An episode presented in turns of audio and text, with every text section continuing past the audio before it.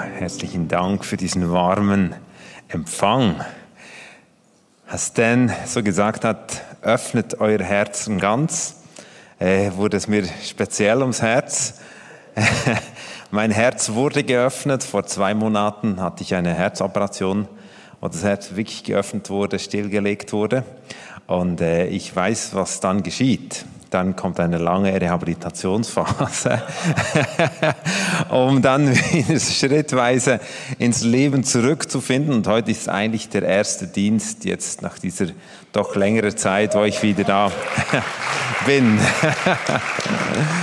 Und es war ein komisches Gefühl. Meine Frau hat mich heute zum, zum äh, nicht Flughafen, äh, das brauchen wir noch nicht in tun, um nach Zürich zu gelangen, aber den Bahnhof gebracht und ich ging da raus mit dem mit der Koffer dann nach drei Metern habe ich kehrt umgemacht und gesagt, Susi, weißt du, wann ich das letzte Mal mit der Koffer vom Auto weggelaufen bin?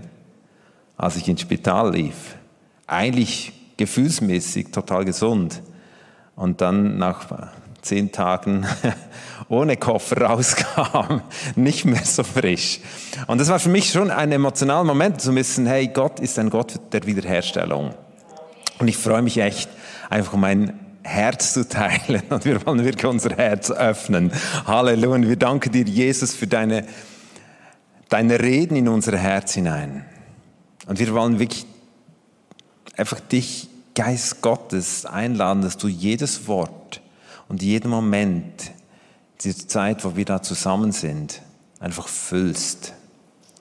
Damit das, was wir hier erleben, nicht einfach für den 2. Mai 2021 war, sondern wirklich nachhaltige, ewige Frucht bringt, wie du sagst, dass du es willst, dass es aus unserem Leben hervorkommt. Und das können wir nicht, indem wir uns Mühe geben, sondern es geht nur, wenn deine Gnade hineinbricht. Und das glaube ich, dass du es tun wirst. Deine Gnade ist präsent, um trotz und in all unserer Schwachheit Mächtiges zu wirken. Halleluja. Amen.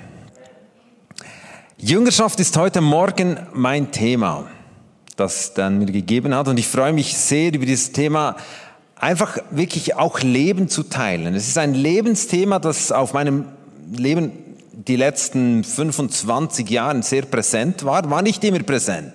Und ich kürzlich war ich bei Kindern eingeladen und äh, auch über dieses Thema zu sprechen. Ich habe gedacht, Mann, wie kriege ich das hin? Natürlich, ich habe etliches an Erfahrungen bezüglich mit Kindern unterwegs zu sein und trotzdem, wir haben selbst vier Kinder, heute bereits zwei Großkinder und trotzdem, ähm, ah, es ist, Jüngerschaft ist, ich möchte nicht, dass es einfach ein technisches Begriff ist. Und somit fragte ich sie, hey Kids, könnt ihr, es waren so Kids so zwischen sechs bis zehn Jahre alt, könnt ihr schon Zähne putzen? Und sie schauten mich an wie vom Mond, dachten, hey, spinnst du eigentlich? Haben sich aufgeblasen, so im Sinne, hey, natürlich können wir das. Da habe ich gesagt, hey, aber echt, also wirklich richtig gut. Ja, also, ja doch, meistens. Und, und ich frage, ja, aber jetzt erklärt ihr mir bitte, wie ihr das gelernt habt. Das ist ja total erstaunlich, dass ihr mit sechs oder acht Jahren schon Zähne putzen könnt. Und die dachten wirklich, hey, jetzt, jetzt hat ihm irgendwo eine Wand rausgeknallt und haben angefangen, mir leidenschaftlich zu erklären, wie sie das gelernt haben. Und sie haben mir erklärt, dass sie, also erstens war es wichtig, sie haben ihre Eltern beobachtet, wie sie Zähne putzen. Einige wussten, dass sie als Kleinkind noch so Fotos hatten, wo sie auf den Zähnen, Zahnbürste rumgekriegt coucht haben und um irgendwo äh, schon mal eine Angewöhnungsübung zu machen für diese späteren Übungen, die wir dann täglich machen. Also und, und auf jeden Fall haben sie mir erklärt, sie haben die Eltern gesehen, dann, dann wurde in ihnen gelehrt, wie sie das tun können, dann hat haben Vater und Mutter sie immer wieder daran erinnert, dann haben sie kontrolliert, dann haben sie wieder versucht, Dinge zu korrigieren, weil es noch nicht so gut war. Und schlussendlich, jetzt sind sie echt drauf, das wirklich selbst zu tun. Ich habe gesagt, hey, ihr seid echte Zähnputzerjünger. Und sie haben gesagt, was? Und genau das ist das Thema. Wie haben die Kinder dieses Zähneputzen gelernt? Wer war entscheidend in ihrem Leben, damit sie es lernen? Nicht ein YouTube-Video. Bitte nicht. Das kriegst du nie hin. Sondern es war jemand in ihrem Leben, der hat sich hineingekniet in dieses Leben. Und ich kann aus eigener Erfahrung sagen, wenn du vier Kinder das Zähneputzen beigebracht hast, dann kriegst du graue Haare. Das ist irgendwann ein, ein logischer Prozess, weil die Kinder irgendwo spritzen sie den ganzen Spiegel voll oder was auch immer, aber oft geht es dann nicht ganz so, wie es eigentlich geplant wäre. Oder sie sagen, sie hätten schon, dabei haben sie nur kurz das Zähne, Zahnbürstchen nass gemacht und all die Geschichten, ich kenne die alle, all die Tricks, voll durch. Aber Fakt ist, es war entscheidend, dass meine Frau und ich uns hineingekniet hat und das Leben dieser Kinder, damit sie dieses einfache Tool lernten, das für lange Zeit in ihrem Leben ein großen Segen ist. Es ist so eine kleine Geschichte eigentlich und trotzdem hat es große Auswirkungen. Und wie hat denn Jesus, als er vom Himmel auf die Erde kam und wusste, ich bin nicht nur da, um stellvertretend für die Menschen zu sterben, unbedingt hat er das gemacht, natürlich. Er ist der Retter, der Erlöser. Aber Jesus hat nicht nur eine Erlösungstat gemacht, sondern gebracht, sondern Jesus hat das Reich Gottes zu uns Menschen gebracht, uns zugänglich gemacht, wie der Himmel eigentlich ist. Und der Himmel ist so ganz anders als die Welt. In, den, in der Bergpredigt hat er den Himmel erklärt. Der tickt völlig anders als wir. Und Jesus wusste, während dieser Zeit, wo ich da bin, habe ich eine Erlösung bereit, ich meine, die Engel haben gesungen, der Retter ist da, Jesus als Retter ist gekommen, ist für uns stellvertretend gestorben, Halleluja. Aber Jesus wusste, nebst diesem Erlösungswerk habe ich die große Aufgabe, Menschen zu befähigen, zu lernen, wie das Reich Gottes funktioniert, einen Ort zu erlernen, den sie noch nie gesehen haben. Und das ist ja auch unser Job. Unser Job ist 2. Korinther 5,20. Wir sind Botschafter des Himmels. Wir sind Bürger des Himmels. Wir repräsentieren hier auf der Erde etwas, wo wir noch nie gewesen sind. Wo wir eins in aller Ewigkeit sein werden, weil Jesus für uns bezahlt hat. Aber wir, wir erlernen eigentlich ein ganz anderes System. Wir erlernen das System, nehmen ist besser als geben. Und der Himmel sagt, nein, nein, nein. Es geht genau umgekehrt. Ihr habt da falsches Ding, äh, falsches Zeug gelernt, sondern der Himmel sagt, geben ist besser als nehmen. Und, und so weiter. Also es gibt ganz, ganz viele so Werteveränderungen, die wir hier auf der Welt, für uns ist es völlig logisch, aber der Himmel hat eine ganz andere Sicht. Und Jesus wusste, hey, ich muss den Menschen irgendwo den Himmel begreiflich machen. Und das Spannende ist, er hat es getan, wie wir als wir den Kindern das Zähneputzen beigebracht haben.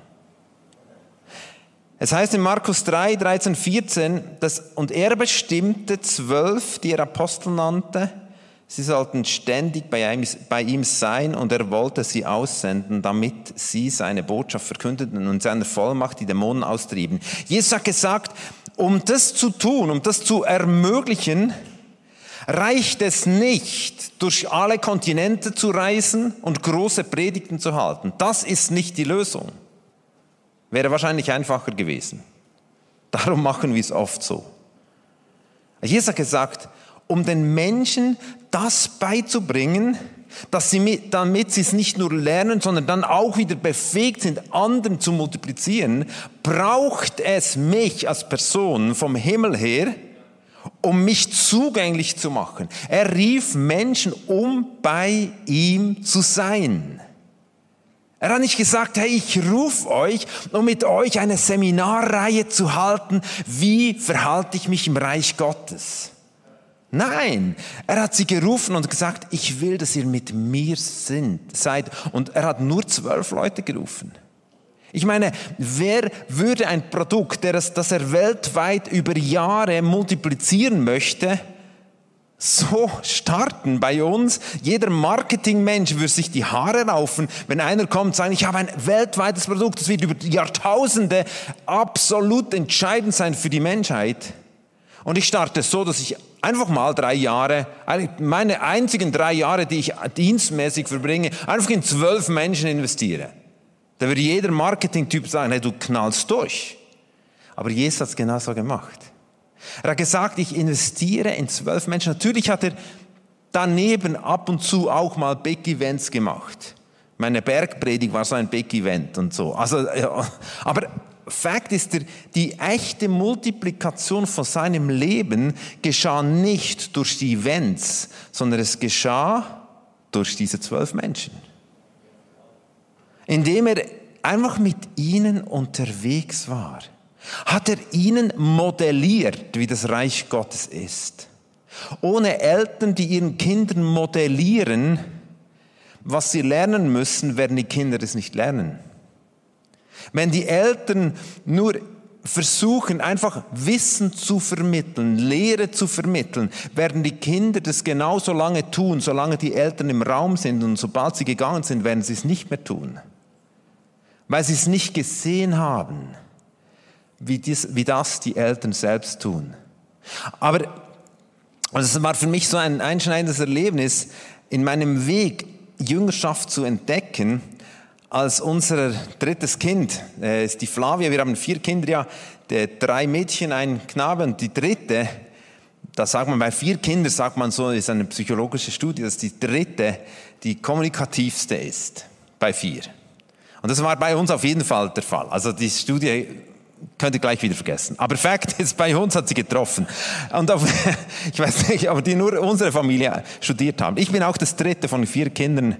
Also bei uns könnte es, also in meiner Ursprungsfamilie könnte es auch ziemlich stimmen. Der kommunikativste. Okay, lassen wir das. Aber Fakt ist, unsere kommunikativste, die Flavia, die ist von klein auf, die, die hat ein, wirklich ein geschliffenes Mundwerk und hat ein Denken, sie sei und sie ist auch eine Prinzessin. Die hat immer in Prinzessin-Kategorien gedacht. Die hat also permanent Sissi, das war ihr Film, das war, ah, die hat am Morgen, ist die aufgestanden, hat gefragt, was soll ich heute anziehen? Und ich habe jeweils gesagt, das von gestern. Dann sagt er, nein, Daddy, das habe ich schon gestern angezogen. Also ich verstehe solches nicht. Ich, hab, ich bin nie in dieses Prinzessin-Denken reingekommen. Heute schminkt sie Bräute und so. Also die ist voll in ihrer Berufung drin. Aber für mich war es Stress. Aber Fakt ist, ich, Fakt ist, eines Tages wusste ich, trotz viel Prinzessin Klimbim, dieses junge Mädchen Flavia muss lernen, Fahrrad zu fahren. Aber sie wollte nicht. Aber ich wusste, es war entscheidend. Sie war auf dem Sprung in die Schule und mit der Schule hat man dann die, die, Ausflüge gemacht. Ich meine, hey, sorry, die kann die Prinzessin mit dem langen Rock nicht nachlaufen. Die braucht ein Fahrrad. Also musste ich ihr das beibringen. Und das war eine ganz harte Übung. Das war fast nicht zu machen. Die erstens weigerte sich, sich äh, Fahrrad zu fahren, weil Sissi hat sie nirgends in den Filmen Fahrrad sehen, also sie hat keinen Zugang gehabt zu diesem Gefährt und zweitens hat sie den Sinn nicht gesehen und drittens war es anstrengend. Und das war nicht so das ganz stylische, das sie sich vorgestellt hat. Fakt ist, was hat Flavia gebraucht? Sie hat keinen gebraucht, keinen Vater gebraucht, der mit dem Megafon auf die Terrasse sitzt und ihr mit dem Megafon zuruft, was sie tun muss. Was sie gebraucht hat, ist ein Vater, der sie auf das Fahrrad gesetzt hat und Sträßchen rauf, Sträßchen runter gesprungen ist. Immer mit einer Hand am Sattel. Damals gab es noch keine Like-Bikes. Ich meine, hey, die heutigen Eltern, ich weiß gar nicht, was die wissen, was sie alles gekriegt haben mit dem Fortschritt von Like-Bike, da diesen äh, drehtlosen Fahrrädern. das ist easy. Das, da sitzt das Kind dann drauf und fährt weg. Aber, aber Fakt ist, ich war noch in einem Zeitalter Vater, wo ich mit dem, mit dem Kind rauf runter musste. Aber Fakt ist, und, und Flavio wollte gar nicht. Aber ich wusste, sie muss es lernen.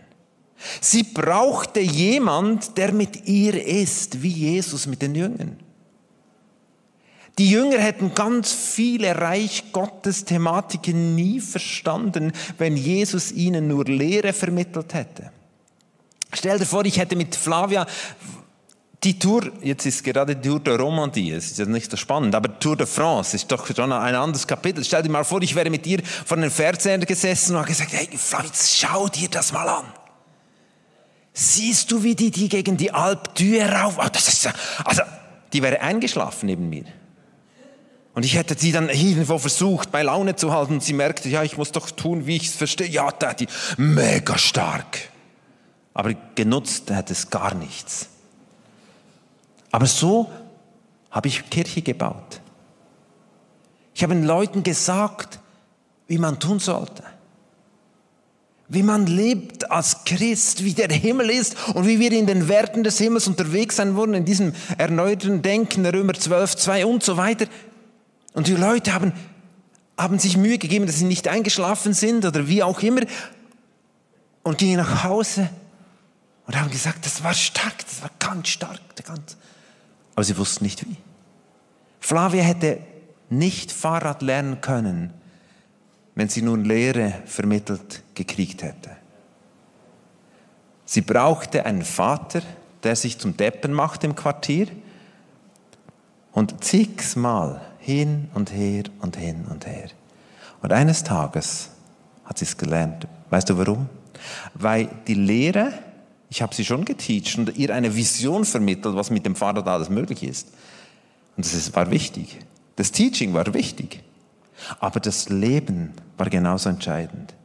Und weil Lehre und Leben zusammenkamen, hat sie angefangen, Fahrrad zu fahren. Und weißt du was, die hat über längere Zeit hat sie ein, und das war, darum erzähle ich immer wieder diese Geschichte. Ich könnte ganz viele aktuelle Geschichten erzählen, aber diese, ich finde, diese Geschichte hat mir die Augen geöffnet. Sie hat dann jahrelang oder eine längere Zeit, hat sie beim Abend, also wenn wir zusammen gebetet haben, hat sie gebeten gesagt, Jesus, du hast mir den besten Vater gegeben. Und dann erzählt, zählte sie auf, warum sie das glaubt und sie empfindet, dass ich der beste Daddy bin in ihrem Leben. Und sie zählte drei Dinge auf. Und ich habe ihr nie gesagt, dass ich fast die Krise kriegte. Beim Fahrrad teachen. Und sie zählte auf, weil er mir das Fahrradfahren beigebracht hat. Weil er mir das Schwimmen beigebracht hat. Ich sage euch, das war auch so eine Katastrophe. Und, und das dritte ist, weil er mir das Skifahren beigebracht hat. Ich weiß, auf der Elsigenalp, ich ging zu meiner Frau und gesagt, sorry, es kann gut sein, dass ein Kind bei uns das nie lernt. Diese drei Dinge hat sie auf, das waren für mich die Dinge, wo ich wahrscheinlich am meisten Nerven investiert habe in ihr Leben. Aber es war für sie der Ausdruck von höchster Liebe. Und weißt du, Jesus hat genau diesen Style gelebt. Sein Modell, das er uns gegeben hat. Er hat sich verschenkt. Ich rufe euch, um mit mir zu sein. Nicht einfach, um euch zu sagen, wie es geht, um mit mir Leben zu teilen, mir zuzusehen, wie ich die Toten auferwecke, wie ich Dämonen austreibe, mir zuzusehen, wie ich mit Schwachen umgehe, wie ich ein Zachäus ehre, wie und so weiter. Ich meine, die Jungs konnten mit ihm sein. Sie erlebten Jesus am Morgen, wenn er aufgestanden ist, oder meistens war er wahrscheinlich schon beim Beten, wenn sie aufgestanden sind. Sie erlebten das alles hautnah. Sie sahen ihm zu. Sie sahen, wie er Stress hatte mit den Pharisäern, wie er reagierte, wie er wieder vergab, wie er und so weiter. Das, sie haben Jesus live gesehen. Und weißt du, wenn ich zurückspule in meinem Leben, ich kam als Teenager zum Glaube und mein Schrei. Und so sind wir designet. Gott hat uns so geschaffen. Gott hat uns geschaffen, damit wir ihn nicht nur, nicht nur Jesus erkennen, sondern in einen Jüngerschaftsprozess hineinkommen. Und was ich gebraucht hätte damals, war ein Vater. Ein Vater, der mir sagte, komm zu meiner Seite, ich zeig dir, wie man betet. Ich zeig dir, wie man Menschen von, Je von Jesus erzählt. Ich hörte aber, man soll beten. Und ich wusste nicht wie. Man soll Menschen das Evangelium bringen. Keine Ahnung wie. Man, und so weiter und so weiter. Und ich, und ich versuchte mich irgendwo durchzuwursteln, irgendwo Informationen zusammen. Wie könnte es funktionieren? Wie wäre es? Aber in meinem Herzen stand ein Schrei, ich brauche einen Vater. Und ich glaube, es ist der Schrei eines jeden Neugeborenen. Ich brauche eine Mutter, ich brauche einen Vater. Nicht nur im Natürlichen, sondern auch im Geistlichen. Ich darf das Privileg, ich habe das Privileg ganz auch bei großen Events äh, zu evangelisieren. Jetzt an Pfingsten Arena, große Sache, leider dieses Jahr per Online. Und Menschen kommen nach vorne. Und ich habe eine Zeit lang mir angewöhnt, Menschen, die Jesus frisch angenommen haben als ihren Erlöser und Retter, zu fragen, was brauchst du jetzt? Und mit 90 Prozent haben die Leute mir die gleiche Antwort gegeben. Ich brauche jemand, der mir zeigt, wie ich leben kann.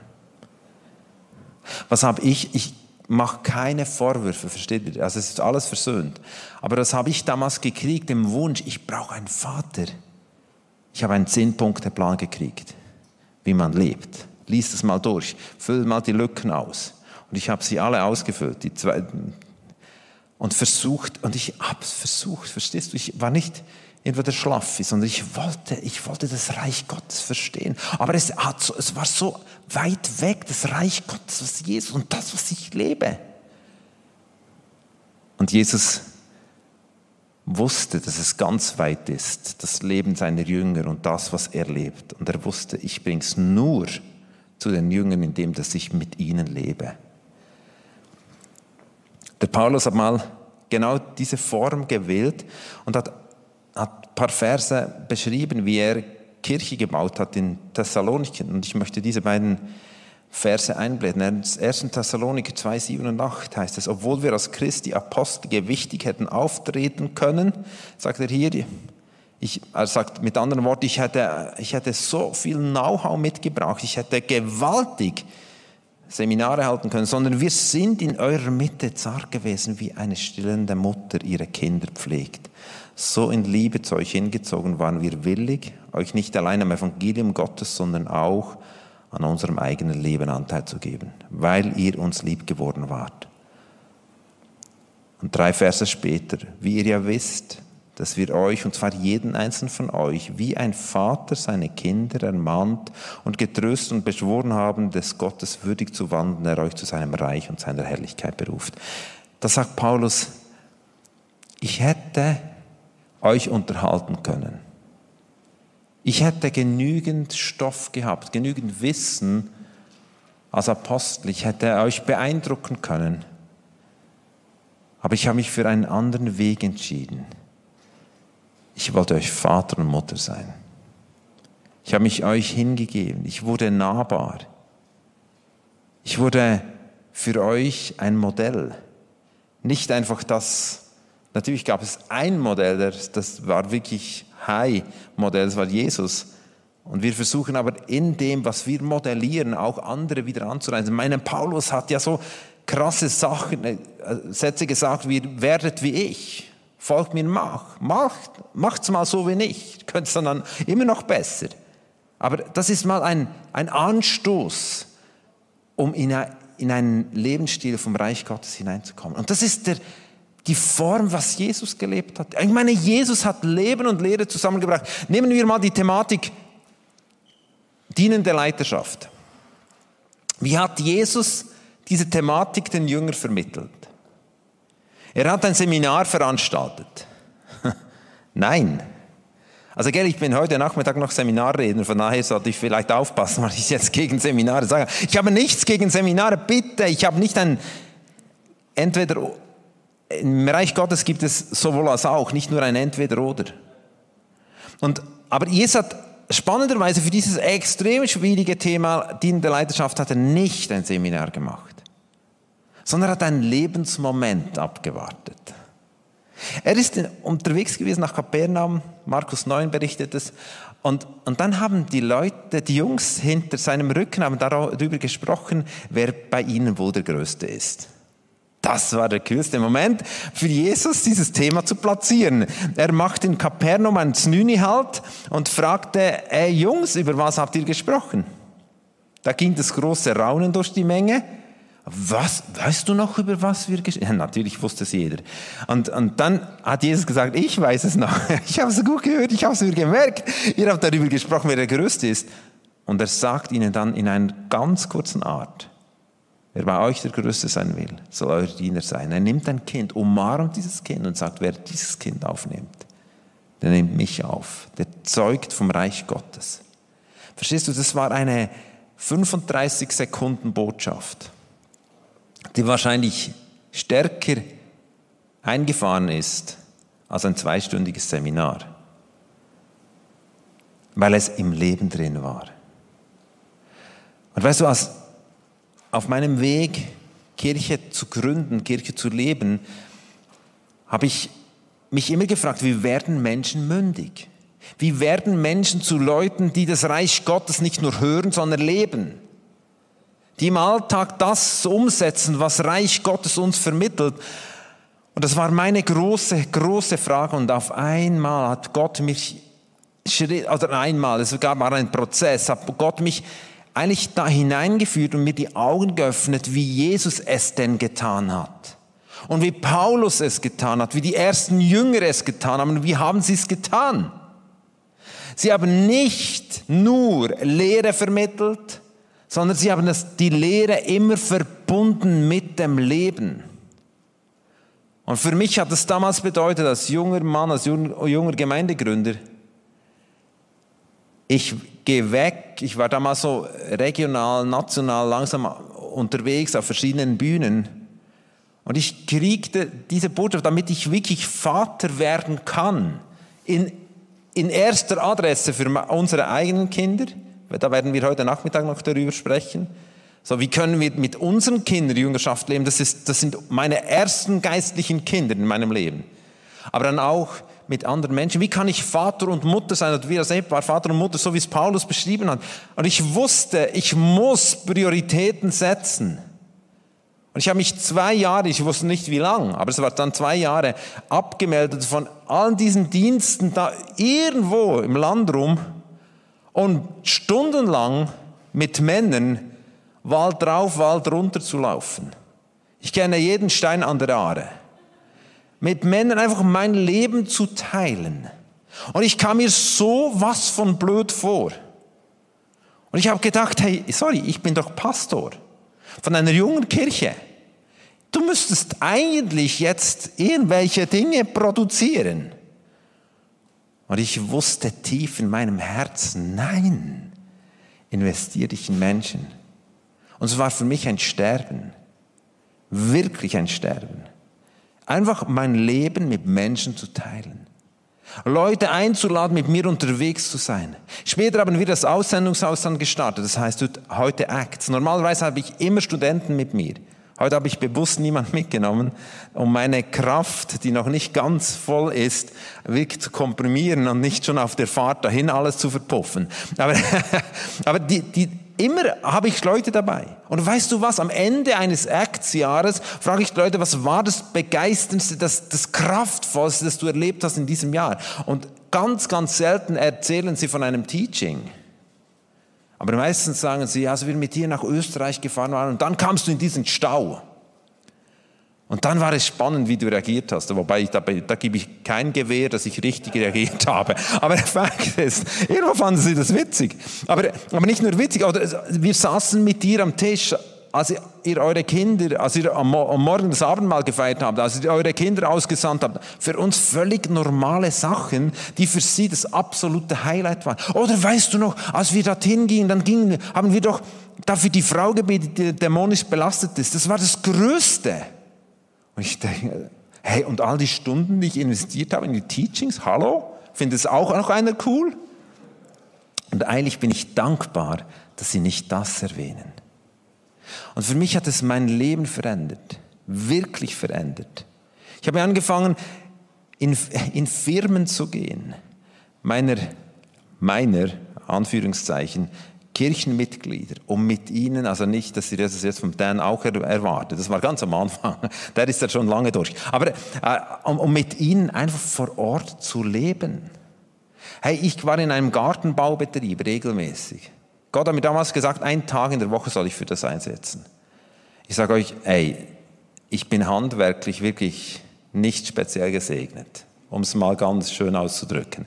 Und, und dann war ich in diesem Gartenbaubetrieb. Also jeder Lehrling war besser als ich. Und ich, und ich half damit. Und dann kam nach etwa zwei Monaten der Chef, mit dem war ich jüngerschaftlich unterwegs und, sagt, und sagte, hey, Mitarbeiter kamen und sagten, die Kultur unserer Firma hat sich verändert. Ich dachte, ja, okay, hat sicher nichts mit mir zu tun. Und dann doch, genau. deine Dankbarkeit, dein Unterwegssein mit Menschen, Werte vermitteln, das zu zeigen, wie, gedacht, okay, und ich kam mir jedes Mal so was von blöd vor. Und ich weiß noch, als, die, als diese, diese Gartenbaufirma äh, in finanzielle Nöte kam, habe ich diesem Freund gesagt, hey, ich glaube, da waren nicht alle mit Jesus unterwegs, ich glaube, ihr müsst mal einfach eine Zeit der Anbetung nehmen mit der ganzen, mit der ganzen Crew und Gott anbeten. Und er sagt, das finde ich gute Idee, komm mit, mach du's. Ja, ja, also jetzt finde ich es nicht mehr so toll. Und ich weiß noch, wie ich mit ihm dorthin gegangen bin. Und je näher ich gekommen bin mit meiner Gitarre, habe ich gedacht, wirklich schlechte Idee, schlechte Idee. Dann standen drei draußen, haben geraucht und gesagt, ah, da kommt er jetzt, der Pfarrer. Hat noch die Gitarre dabei. Und gedacht, ja, genau. Und dann sind wir hin, dann bin ich hin und, und und mein Freund hat das klasse gemacht. Gesagt, modellier du. Ich mache sie dann nach. Und wir haben angefangen und ich habe einfach Augen zu und durch. Das ist das Beste in diesen Momenten. Aber Fakt ist, an diesem Morgen hat einer der Männer, die Jesus nicht kennen, hat eine, einen Impuls gehabt, was er jetzt tun soll. Und er hat das ausgeführt und die Firma ging wieder kam wieder ins Rollen. Aber Vater und Mutter zu sein bedeutet auch in peinliche Situationen hineinzustehen, mit Menschen unterwegs sein, nicht nur sagen, ich, wenn, wenn ich dich wäre, würde ich jetzt. Und genauso hat es Jesus getan. Und weißt du, Jesus hat am Schluss seines Lebens uns einen Auftrag gegeben. In Matthäus 28 sagt er, Jesus trat, traf sie und sagte, mir ist alle Macht im Himmel und auf Erden gegeben. Darum geht zu allen Völkern, macht sie zu Menschen, zu meinen Jüngern. Macht die Menschen zu meinen Jüngern. Tauft sie auf den Namen des Vaters, des Sohnes und des Heiligen Geistes und lehrt sie alles zu befolgen, was ich euch geboten habe. Und seid gewiss, ich bin jeden Tag bei euch bis zum Ende der Welt. Jesus sagt im Schluss nicht einfach nur, hey, geht bis ins Ende der Welt, sondern Jesus gab einen Befehl. Ein Teil in diesen Versen steht im Imperativ, in, der Befehlsform, und das heißt, mache zu Jüngern.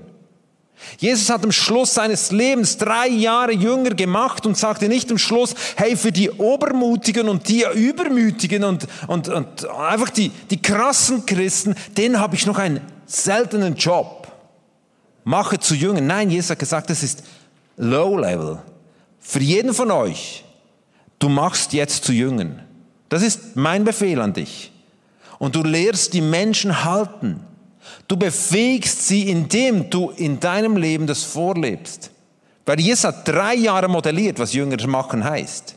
Jünger machen heißt, ich schenke dir mein, meine Lehre, aber ich schenke dir auch mein Leben. Ich zeige dir, ich bin mit dir. Das heißt nicht nur, die Jünger konnten nicht nur Jesus hinten nachlaufen. Es gab Lukas 10, als dann Jesus sagte, so, jetzt drehen wir mal die Geschichte. Ihr geht und ich gehe auf den Berg. Verstehst du, Jüngerschaft bedeutet auch Menschen zu befähigen, zu bevollmächtigen, hineinzuführen, dass sie den Himmel umsetzen können, nicht nur zusehen können. Und Jesus hat am Schluss gesagt, das ist ein Befehl. Das ist kein Wahlprogramm für übermütige Christen, für speziell Motivierte. Er hat gesagt, das ist das, was ihr tun müsst, Mensch zu Jünger zu machen. Und weißt du, mit dem möchte ich schließen. Ich habe in meinem Leben oft Fehler gemacht, viele Fehler. Aber ein Fehler, über den möchte ich jetzt ganz zum Schluss eben noch sprechen. Den Fehler, Menschen zu Jesus zu rufen und zu vergessen, sie zu bejüngen. Es tut mir heute so leid. Menschen, das Reich Gottes versprochen, wenn du Jesus annimmst, dann wirst du Teil des Reiches Gottes und sie dann dem Reich dieser Welt überlassen und ihnen nicht gezeigt, wie das Reich Gottes funktioniert ihnen nur gelehrt, wie das Reich Gottes funktioniert. Menschen nach vorne gerufen und sie haben Jesus angenommen. Es wäre wie ein Kleinkind, dem du die Bedienungsanleitung des, des Backofens und den vollen Kühlschrank gibst und sagst, hey, du wirst es schon packen. Du bist jetzt ein Kind Gottes. Und es tut mir so leid, dass ich es getan habe. Ich habe es einfach nicht gecheckt. Und als ich es gecheckt habe, habe ich Buße getan und gesagt, Jesus, also gecheckt, ich bin daran, es zu begreifen. Jesus, ich möchte nicht nur Bekehrte, Kirchenmitglieder, sondern ich möchte Jünger. Jünger zeigen sich an dem, dass sie wieder andere bejüngern können. Das ist der Ausdruck. Das ist das Level, das Jesus uns hier gibt. Und ich wusste, es kostet mir meine Zeit, mein Leben, meine Freiheit. Und auf einmal merkte ich, ah, bei Jesus war das das Gleiche. Es kostete ihm Freizeit, Freiheiten. Ich meine, immer die Zwölf im Rücken. Boah. Es gab eine Stelle, wo er wirklich echt ranzig wurde. Und sagte, wie lange muss ich noch mit euch? Aber Jüngerschaft ist nicht eine neue Seminarform. Jüngerschaft ist Leben. Leben verschenken, Leben teilen. Darum begeistert mich, und ich, ich rede nicht, ich weiß, ich bin in verschiedensten Kirchen unterwegs. Jüngerschaft kann in verschiedensten Strukturen funktionieren. Das geht gar nicht darum. Es ist nicht die Frage der Struktur, sondern es ist die Frage unserer Verfügbarkeit, die wir anderen zugestehen. Wo wir miteinander Leben teilen. Wo wir nicht darüber sprechen, wie wir es tun müssten, sondern wie wir es nicht getan haben oder wie wir es getan haben. Und dann bauen wir auf einmal auf Felsen und nicht mehr auf Sand. Und das möchte Jesus. War sein Wunsch am Schluss seiner Bergpredigt. Menschen, die hören und tun. Und ich glaube, als Kirche, auch in Europa, stehen wir vor der großen Herausforderung, das zu wieder zu entdecken, was Jüngerschaft ist. Und wir können es nicht einfach, oh ja, dieses Thema nehmen wir auch noch rein. Irgendwo, irgendwo geht es um unser Leben. Und das ist manchmal schön. Die Früchte sind wunderbar. Johannes schreibt im dritten Johannesbrief, das Schönste, das Größte, das größte Geschenk ist, wenn ich sehe, wie meine Kinder wieder wachsen und wieder Kinder machen. Das ist eigentlich das Natürliche. Das ist die Multiplikation in unserer Familie. Das ist die Multiplikation im Reich Gottes. Das Bild. Aber es hat mit einem Preis zu tun. Und ich möchte mit den Fragen dich in eine Zeit der Reflexion schicken. Was hat Gott jetzt zu dir gesprochen? Wie setze ich das um? Wer hilft mir bei der Umsetzung? Wir sind nicht da, um Einzelaktionen zu veranstalten, um gemeinsam vorwärts zu gehen. Wer fragt, bei wem nach? Wem erzähle ich weiter, was ich heute gekriegt habe? Darf ich dich bitten, in einen Dialog, auch die Leute zu Hause auf Livestream, in einen Dialog zu kommen mit Jesus. Was, es kann nicht sein, dass heute einfach Unterhaltungswerte waren von einem Berner, der relativ schlecht Hochdeutsch spricht, sondern es soll nachhaltig sein. Lass uns einen Moment still sein.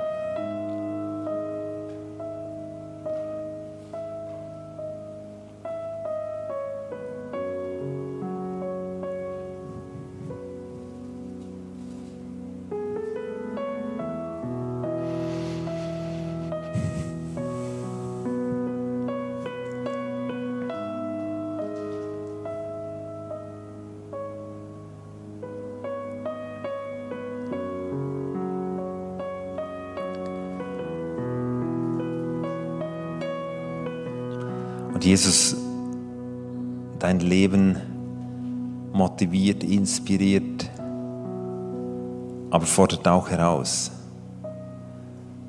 Und wir möchten das leben, was du gelebt hast, weil wir sehen möchten, was du gesehen hast. Und wir glauben, Jesus, dass du uns unter Hand nimmst und mit deinem Geist da hineinführst, dass wir wirklich in diesen Lebensstil finden, in einen Lebensstil, der Jünger macht, der Jünger hervorbringt. Und ich bete für jede Person, die das zuhört, jetzt vielleicht auch später oder jetzt in diesem Moment, dass du zu uns sprichst, einen Gedanke gibst, dass wir in diesem kleinen Gedanken, den du gibst, dann auch treu sind in der Umsetzung und anfangen, Menschen zu bejüngen.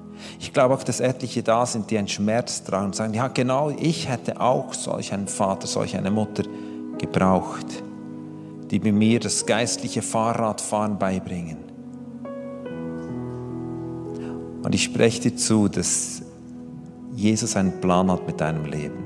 Ich glaube auch, dass übrigens, dass jemand da ist, der in den nächsten elf, zwölf Tagen, das ist jetzt ein anderes Thema, ein Herzschmerz sich wiederholt oder ein, ein Jahrestag eines Herzschmerzes wiederholt, so wie Jesus diesen Herzschmerz, der in elf, zwölf Tagen da ist oder was sich wiederholt, diesen heilen kann, so wird er deine Geschichte hinkriegen, die krumm ist, vielleicht auch aufgrund von fehlender Erkenntnis, du kein, keine Person hattest, der dir geholfen hat, hineinzufinden in das Verständnis vom Reich Gottes.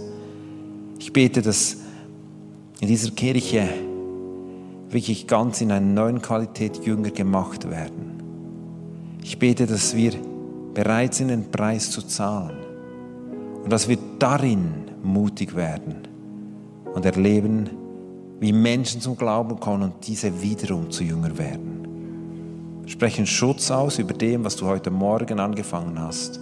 Und wir beten, dass du weitergehst mit dem. Wir beten gleichzeitig auch für Heilungen. Ich weiß, dass sie, oder ich empfinde, dass jemand da ist, der am rechten Unterarm Schmerzen hat, am linken Ellbogen, diesen nicht ganz durchstrecken kann, beim Schlucken Probleme hat schon länger. Und wir wissen, dass du der genau gleiche bist, der Körper heilt, aber gleichzeitig der genau gleiche bist, der uns befähigt, in einem Verständnis von Jüngerschaft zu leben. Und das bitte ich, dass du es beides tust. Danke vielmals.